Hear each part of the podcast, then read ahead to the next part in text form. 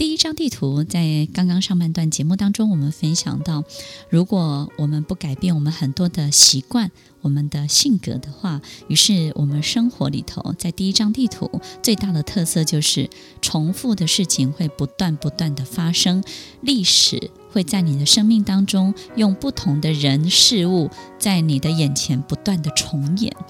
所以，当你一直不断的经历某一些人家的背叛，或是负债，或是失败，比如说创业一直失败，或是谈恋爱一直失败，或者是好像怎么有人就一直骗你，或是有人一直对待你某些事情很恶劣，所以你总是。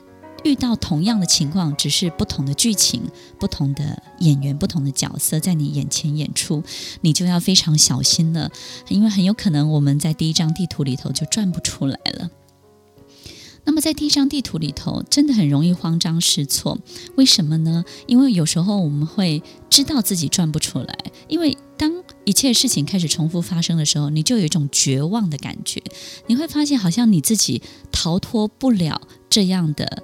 困境，这个局势，当你觉得逃脱不了的时候，你就会非常的害怕，你会很慌张，慌张害怕什么呢？害怕别人要对你做什么。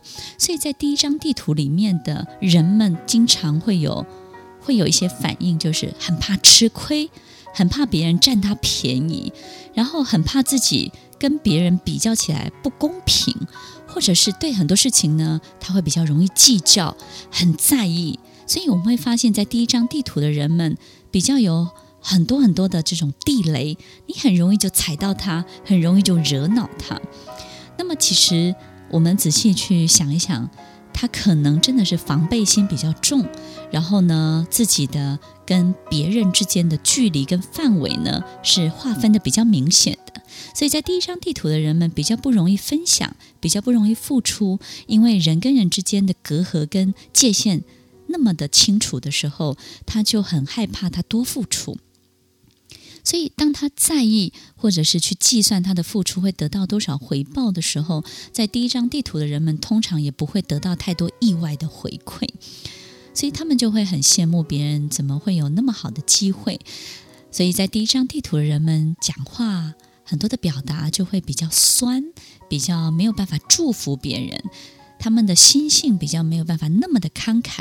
那么去买东西的时候呢，也特别喜欢杀价，因为他很爱面子，他觉得这个价格呢稍微降低一点就是给他面子。所以做很多事情呢，他都希望别人要尊敬他、尊重他。在做很多的消费行为，在旅游的时候就很怕别人吃亏，以及别人有没有把他当二等公民。次要的、次等的，只要是这些状况发生出现的时候，踩到他的尊严，他的这种防卫机制就会启动，反应就会相当的激烈。那么这样的人们呢，在第一张地图里头也会非常享受，在他城堡里头，因为我们说他跟别人划分得很清楚，对不对？所以他会活在自己的城堡里头，所以只要他的城堡里头安稳舒适就可以了，他不会管外在的事情怎么样。所以呢。不关己事不张口，一问摇头三不知。别人的事情跟他是不太相关的。那么他们有一些特色，就是他们家里头都会都会很不错，然后都会处理得好好的。但是出了大门以外的事情就跟他没有关系了，所以他们也不会关心国家大事，然后也不太在意这个国际的形势。但他们会在意有没有台风假，对不对？有没有假期？然后呢，会在意自己有没有多赚到一天。然后他不会在意我的工作的升迁有没有机会，有没有希望，我到底要付出什么可以得到更好的舞台。但他们会在意我的工时是不是被占据太多，然后呢，这个老板给我的福利我有没有享受到？当别人都有放到的时候，我没有放到，那我是不是吃亏了？听众朋友听到这里，你有没有发现，在第一张地图的人们活的是相当相当辛苦的？因为其实他每一天的注意力都在这些事情当中的时候，他就没有办法好好去发展他的人生。也许他的生活里头充满了很多的小确幸，但是这些小确幸却不会为他带来巨大的改变、巨大的改善。他的人生也不会有太多的惊喜跟意外出现。所以，听众朋友，怎么样进入第二张地图呢？我们我们看过一些寻宝的电影，这个寻宝电影当中呢，这个男主角或者是女主角呢，他们就会拿着一个指示图，就好像寻宝图一样。然后这个图呢，他们一开始的时候会完全按照自己的意思。去发展、去揣测、去猜想，所以呢，在同行的一起去寻宝的人当中，就有各式各样的意见，对不对？那么在寻宝电影当中，我们把它划分成三分之一好了，在前面的三分之一，他们一定会遇到很多的这种走投无路，然后很多的困难，然后就会发现他们会尝试很多的错误，然后到了那边才发现原来不是这么一回事。然后那个开关根本就不是在那里，或者是说他们根本就误解了某一些东西。在寻宝电影的前面三分之一都会这样安排这些剧情。那么什么时候他们才会开始有令人意外的发展呢？就是这张地图突然之间呢被火烤过了，或是被水浸湿了，然后他们突然发现，天哪，这张地图竟然有第二张。隐形的路径隐藏在这张地图里头，这些路径才慢慢慢慢的浮现出来。听众朋友，如果你看过这样的电影，你我们仔细的去回想一下，那个关键点是什么？那个关键点一定是这个主角走投无路了，并且到了最后，任何一个人提供的任何建议都没有用了，并且。在那个当下，已经没有人有那种勇气告诉大家，我的想法是对的，你一定要按照我的方式去做。所以在那个关键的时刻，你就会进入第二张地图，也就是呢，当你在第一张地图当中遇到所有的折磨跟痛苦，有一天你告诉自己，够了，够了，我不要再这样过日子了。我不要再重复这种减肥的过程了，我不要再重复这种失败的过程了，我要终止这个因果的关系了，我要终止，我要 stop，够了，我受够了。听众朋友，当那一刻你真的放弃，放弃什么呢？你突然真的去检查，哦，原来以前我也重复做了某些东西，导致这些重复的结果。好，所以呢，接下来你就要进入第二张地图了。第二张地图是什么呢？你会发现，你的很多的思考开始变得不一样了。你不再是以个人利益为出发了，你不再是只为了自己个人的享乐、舒服的感觉、美好的体验跟感受为出发了。所以呢，在第二张地图的人们都有一种特色，他们会克制自己的口腹之欲。然后会克制自己的某一些任性的嗜好，然后他们会有纪律的要求他们自己成为一个有秩序的人。他们透过这些要求，让自己开始进入不同的身体的变化，不同的甚至思考。我们发现，在第二张地图的人们都有这些特性，这些特性包含了他们不会随便吃自己。很想吃的东西，然后吃的非常的大量。他们不会放任自己，好像很想要休息，然后自己有一些惰性的时候，他就不做事。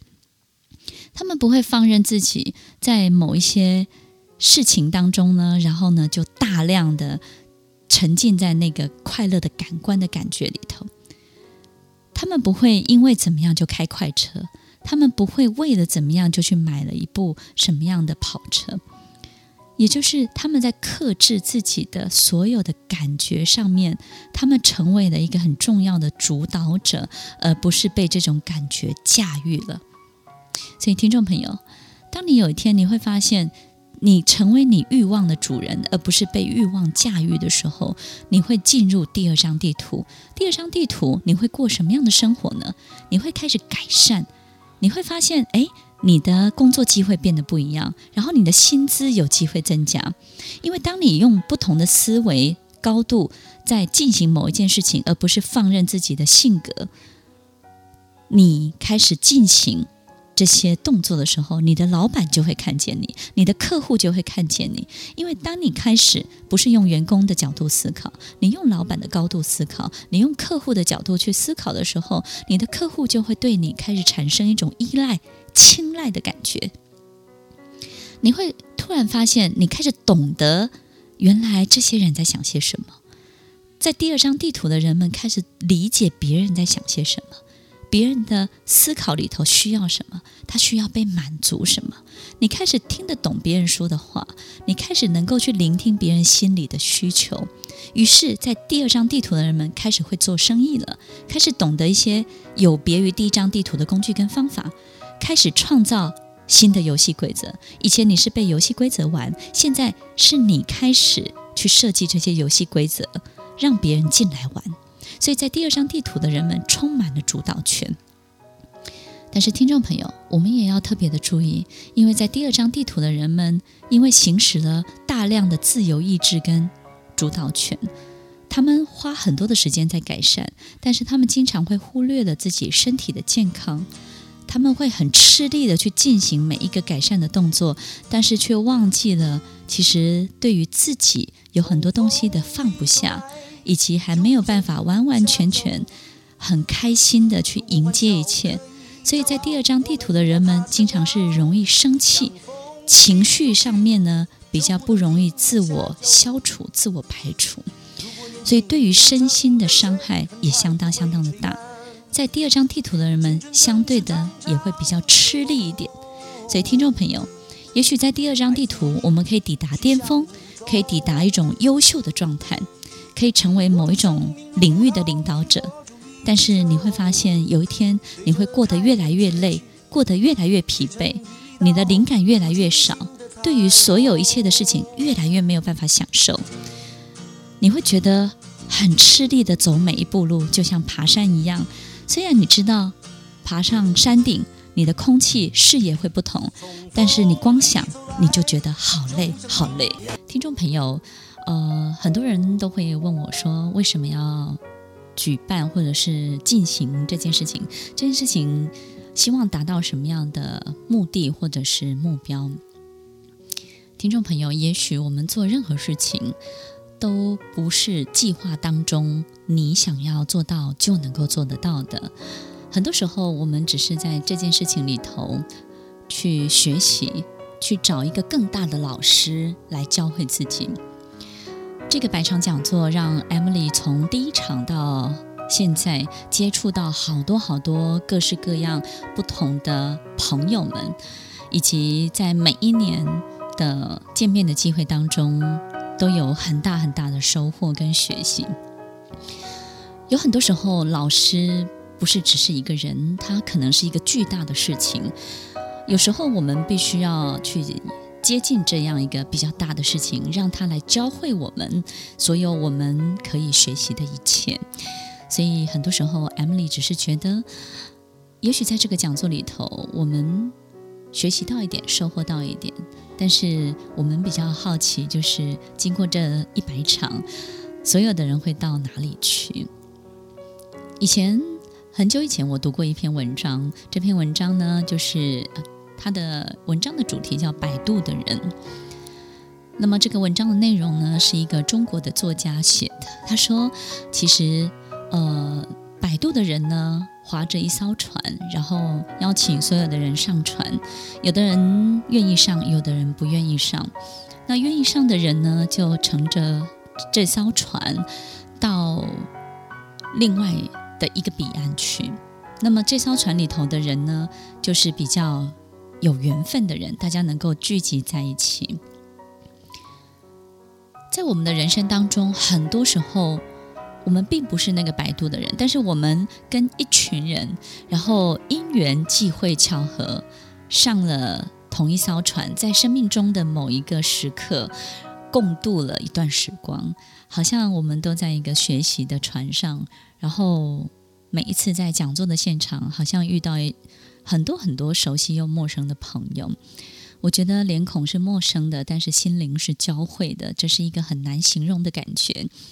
听众朋友，非常非常欢迎你在这难得的时间里头，能够真的愿意拨空，然后我们好好的相聚。在这四场的讲座当中，这个主题要带给大家什么呢？第三张地图，第三张地图在我们人生当中到底会不会出现？这个入口会不会向我们招手呢？听众朋友，也许不是每一个人在他的一辈子当中都有逆逆转的机会，都有一个第二次人生的机会，或者甚至是第三次的人生。我们不是都碰得到，但是我们知道那会是一个不一样的境界，而那个境界仿佛才是你真正想要的。但是我们也不会因为这样就觉得很遗憾，或者是不快乐。我们知道有，但是呢，也不会因为没有就觉得不幸福。但是你知道有，对不对？你想不想知道第三张地图，他的人生，他的境界长什么样子呢？如果我们知道有，如果我们看见了，如果我们也知道这个入口并不难，你会不会想要走进去呢？第三张地图，如果它其实并不是那么的难接近，而且甚至啊，哦，这个第一章、第二章、第三章啊，其实都是交叠在一起的。我们以为是一种有高度的境界，但是也许其实不是，它是交错交杂在一起的。它并不是要你完成什么才能够做什么，然后要爬上什么你才能够接近什么。或者是一定要抵达什么样的巅峰，你才能够到达另外一端。这第三张地图很有意思，很有趣。有时候我们经常会遇到很多的好事，但是呢，我们总是不知道它的规则是什么。我们会遇到一次两次，但是我们并不知道什么时候会再出现，也不知道怎么样可以让它重复的发生，对不对？如果要是能够这样就好了。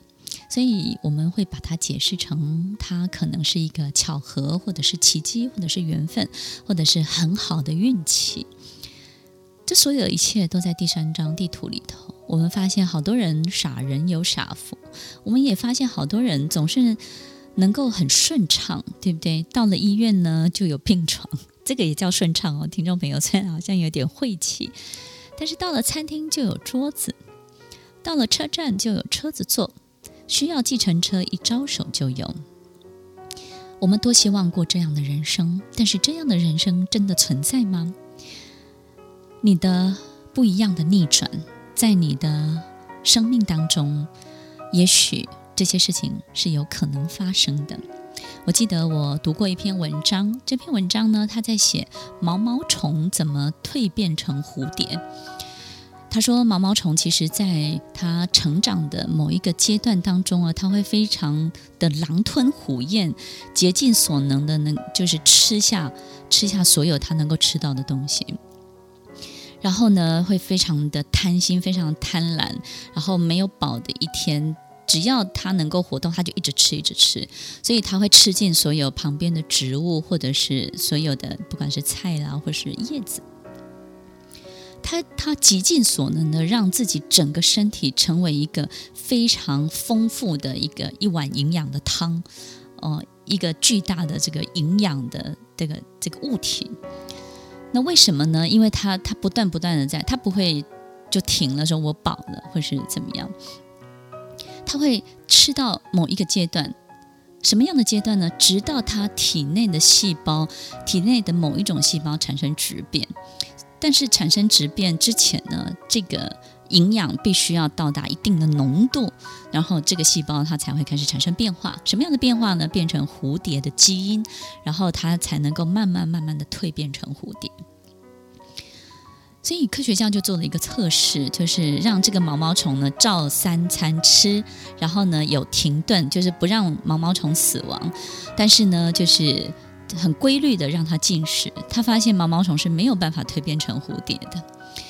听众朋友，其实这里头有一个很很不错的一个想法，我觉得很有意思的，也就是当我们生命当中必须要抵达某一种浓浓度，量变会产生很大的质变，对不对？这是我们在科学里头学到的。但是如果我们的生命当中从来都没有浓度，然后所有的一切呢都是呃。照规则，或者是别人怎么样，我们就模仿别人怎么样的时候，当你的生命中没有一定的浓度的时候，它的确是没有办法蜕变，或者是得到，或者是突然之间开窍，或是你豁然开朗某些东西。而这个浓度怎么来呢？这个是来自张爱玲的小说。她说：“哈我们生命当中哈，一定要在某一个浓度之下，我们才能够突然之间。”所有的细胞开始转化，然后得到某一种启发，或者是某一种启示，你会突然之间懂得一些东西。那这浓度怎么来呢？从你积极在争取自己想要的一切来。所以，有的人他可能在某一段关系里头极力的要摆脱这段关系，因为他想要争取他他想要的，不管是自由，或者是他想要得到的一切，那个。过程那个两三年或那个一两年当中的那个浓度就足以改变他的人生。有的人是在积极争取某一个他想要的职位，或者是他觉得他想要让他 happen 的一些事情当中，这个浓度本身他必须要必须要够，然后呢，一切就能够转换。在第三张地图当中呢，其实每一个过程它都需要这个浓度。所以听众朋友，也许在我们人生当中的确。不不一定要时时刻刻都这个样子，但是也许在某一些 moment，我们必须放手一搏，我们必须要不顾一切，必须要有几次的飞蛾扑火，必须要有一些过程当中的无所顾忌。也许当我们的生命当中出现几次这样浓度的机会的时候，我们的路径就会开始转变，所有一切就会开始。很大的变化，这个变化来自哪里？来自你自己这个人产生的质变，对不对？所以，听众朋友，也许不是每一件事情都能够激发你这么高的肾上腺素，然后不不无所畏惧的，非常勇敢的去追求。但是，也许我们人生真的有几个很重要的时刻，那些时刻，你必须要下定决心，你必须要有做出重大。决定的关键能力，你必须要练习做出重大的决定，你才有机会进入第三张地图，提高我们生命的浓度，提高我们对某一些事情的热烈的追求，提高我们对某一些人事物的向往，让浓度增高。在极高的浓度当中，我们这个人就会产生一些变化，也许以前你看不到的，现在都看见了。欢迎进入第三张地图，白场讲座。所有的内容，或者是在广播当中我们的分享，其实呢，都是在 Emily 的课程当中，我觉得真的很特别、很有用的一些想法或是观点。有时候我经常会想，在很多的企业主，或者是 CEO，或者是呃高阶主管的课堂当中，如果我们可以把这些课程当中的一些很有用的，呃，这些想法，能够用更简单的话，或者是更容易记住的一些言语，然后在很多的大型的、更多接近的场合当中，让大家可以直接带回去生活里头。我觉得这个世界或者是生活一定会有很不一样的改变。其实，在每一次白场讲座接近大家的过程当中，我自己学到最多的就是，我发现其实我们必须要把一个事情要讲得懂，到别人可能会或者是能够心领神会。其实这个老师他要有一个很重要的工作，就是他必须要教会他自己。很多时候，必须要在持续分享的过程当中，他会更了解这个东西到底它指向的是什么。所以很多时候，我会觉得我自己正在教的，其实才是我自己真的需要学的。所以，听众朋友，我觉得有时候教育是一个很奇妙的这个过程。很多时候，你不是给，也许你得到的东西是更多的。八月底第三张地图是百场讲座系列七，八月三十一号在高雄的莲潭会馆，九月一号呢在嘉义文化局的演讲厅，九月二号在台北国际会议中心，晚上七点半，九月四号在新竹县文化局的演艺厅，那么台北跟新竹呢两场都是七点半。这些讲座呢，全部都是免费的。听众朋友，如果你自己有兴趣，或者是要分享给身边的朋友，欢迎拨打免费的索票专线零八零零三一二三一二。这个索票专线是免费的，然后呢，索票本身也是免费的，零八零零三一二三一二。什么是第三张地图？好像一种不同境界的人生，对不对？刚刚我们在前半段的节目当中跟大家分享到，其实它并不是要达到什么才能够做到什么，它就是一个很特别的的逆转。就好像小叮当的任意门一样，以前我们为了飞到巴黎，可能要走好多好多的路，可是我们从来没有想到，有一天打开一扇门，跨过去，它就是巴黎了。真的有这样的人生吗？我相信所有的听众朋友，在你这一辈子当中，或多或少你都会遇见过几次，你一定有这样的感觉，只是我们没有办法归纳出一定的规则，让它规律的出现。所以呢，我们就觉得它有时候会有，有时候不会有。所以在前半段的分享当中，我们提醒大家，在你的人生当中，要有某一些时刻奋力一搏，做出重大决定。于是第三张地图它就会出现完全不同的路径，在你的人生当中。在第二段的节目当中呢，我们还有几个简单的提醒。很多人都会希望你放下放下，对不对？放下才能够继续往前走。所以当你有一个新的落点的时候，对于眼前的困难，你就比较容易去面对了。所以重点不是你有没有面对困难的能力，是你有没有一个更好的落点。我有一个学生，他其实在呃失恋的过程当中呢，相当的痛苦。可是当有一天他突然之间就有能力站起来、快乐起来，并不是因为他上了很多辅导智商的课程，或者是上了心灵成长的课程，是因为他的工作有一个很棒的落点。有一天我就看他非常的开心，他告诉我的公司要调他去西班牙，然后呢，再过几个月之后，他就会落在巴黎，然后有他的公寓，他会在那里工作个几年。我发现他从此不再提失恋的事情，然后呢，他也没有太多的注意力在过去的一些伤心的事情身上。当你有一个新的落点，仿佛就有了新的能力、新的自信、新的想法。所以，新的落点在每一个人的脑海里头，它要持续不断的进行，哪怕你在一个固定的关系里头。所以，第三张地图，它的真正的导航在你的脑海，在你的心里。你的心里的图像在哪里？你的第三张地图才有可能有任何一丝丝的机会出现在你的人生当中。第三张地图离你我没有那么远。他就在我们的身边，听众朋友，他不是要修道中人，或是要修炼很久才能够到第三张地图。其实呢，这个所有的导航都在我们的心中。我觉得这是一个很特别、很特别的体会。很久以前，有一个教授，他曾经跟我提过这个想法。那个时候，我真的完全没有办法理解。但是我记得他曾经解释这个东西，他提了一个呃概念，当然这里头有很多的重点。那这个概念呢，让我也非常的 shock，但是呢，影响我好多好多年。他说：“Emily，你试试看当一个不收割的人。”我心里想，什么叫做不收割？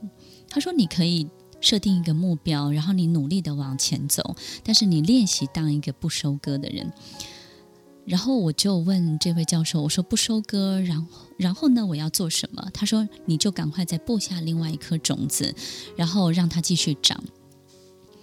这个教授的意思呢，他就是说，好像一个种子种下去之后，一直到它长出果子，其实它都在长的过程，它的能量都在发散，所以呢，你这个人是相当的活跃的，相当的积极的。然后你一切都在成长当中，一切都在往前进，直到它结了果子之后，其实人的所有的曲线以及这件事情本身的曲线就会开始进入消长，那么一切就会开始产生巨大的变化。这个变化并不是一个好的变化，而是停滞的状态。然后我说：“可是不收割，我们不就是为了收割的一切才去做这所有的事情吗？”他说：“其实不是的。当你不收割的时候，不管这个果子谁吃了都是好的，对不对？